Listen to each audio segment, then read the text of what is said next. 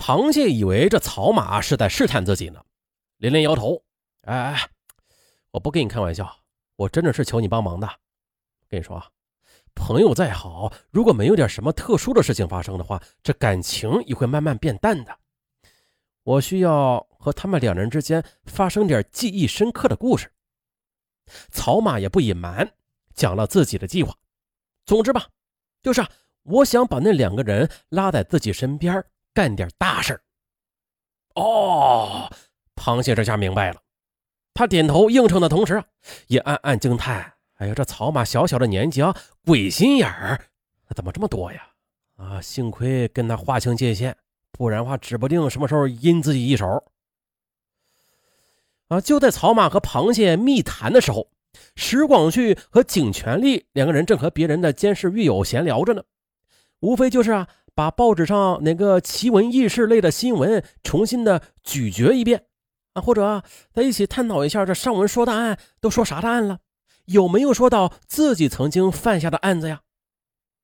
一群人正在聊着兴致勃勃的时候，哎螃蟹出现了，他就如同开关一样，让所有人都闭了嘴。哎，怎么不聊了？你们聊着，我我就找他们两个。螃蟹指着石广旭和景全力，恶声恶气的说着：“嗯，我我们两个人颇感意外。这草马已经和螃蟹达成了和平共处的协议啊，也就是达成协议之后呢，螃蟹就再也没有找过他俩的麻烦。而此刻，见螃蟹又摆出一副搞摩擦的架势。”哎我说：“螃蟹啊，我们可是草马的朋友啊！朋友，朋友怎么了？你以为这是以前呢？为了朋友两肋插刀的时代已经过去了啊！现在为了自己的利益可以插朋友两刀呢？我就不信草马真的会替你们俩出头。我知道你们身上藏着高档的香烟呢，识相的话就痛痛快快的拿出来孝敬我。”螃蟹的这番话让石广旭和景全力的心里就没底儿了。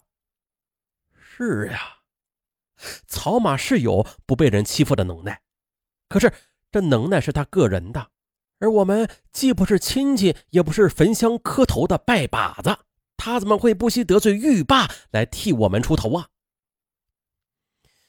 嗯，由于缺少这份坚信，景全力就怀着一种本能的屈服意识，把手伸进了腰间，啊，打算贡献香烟。可这个时候呢，石广旭还是抱着一丝希望的。他用眼神制止了景全力：“我我找草马去。如果他说可以给你烟抽的话，那我们俩就没有二话。”“嗯，行，你去啊！现在谁不是多一事不如少一事啊？连报纸上都说了，网络上不是有个新词吗？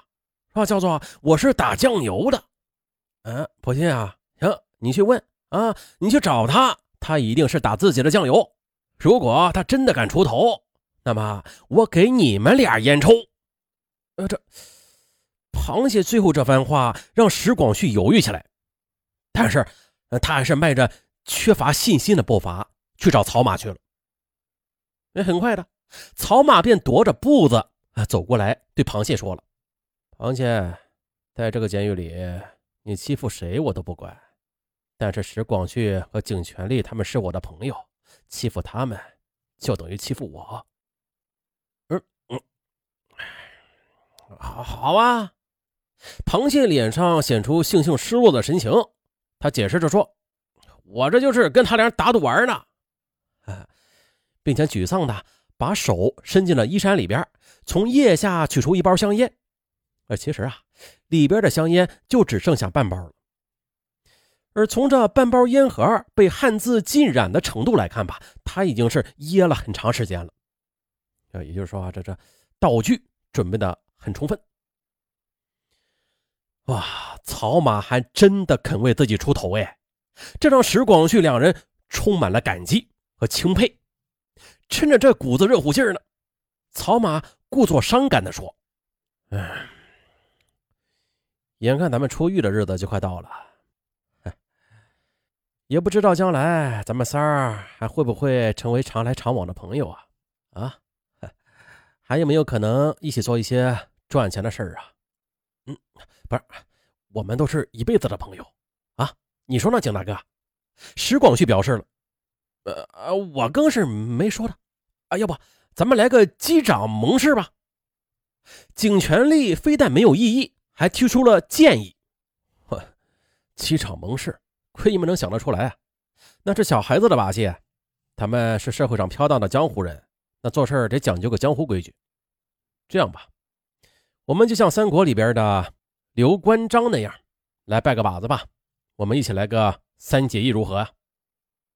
行啊，尽全力赞同。啊啊，我也没有什么意见。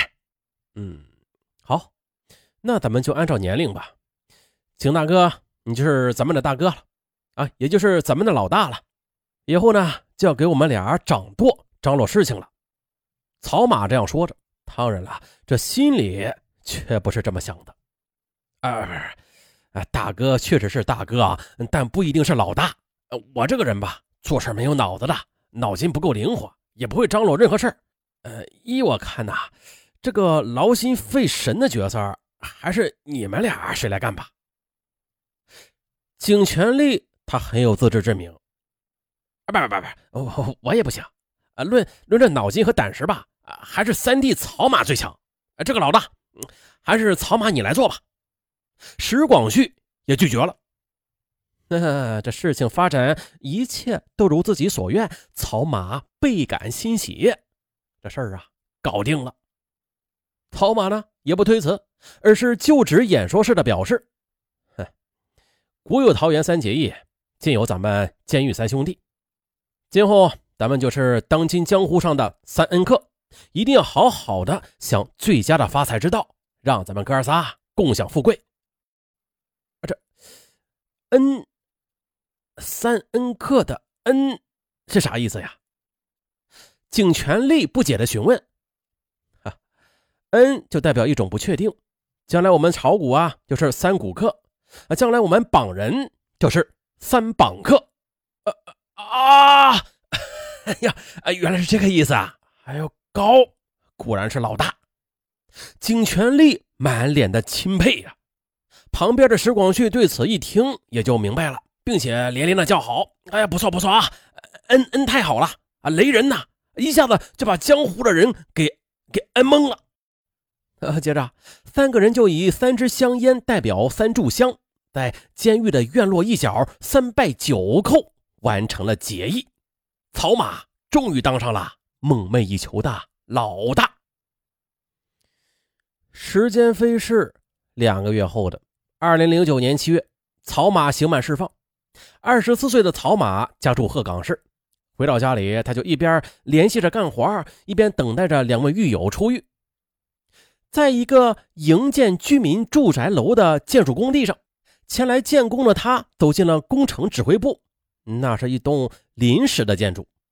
招工的负责人问他索要个人简历资料，他没有。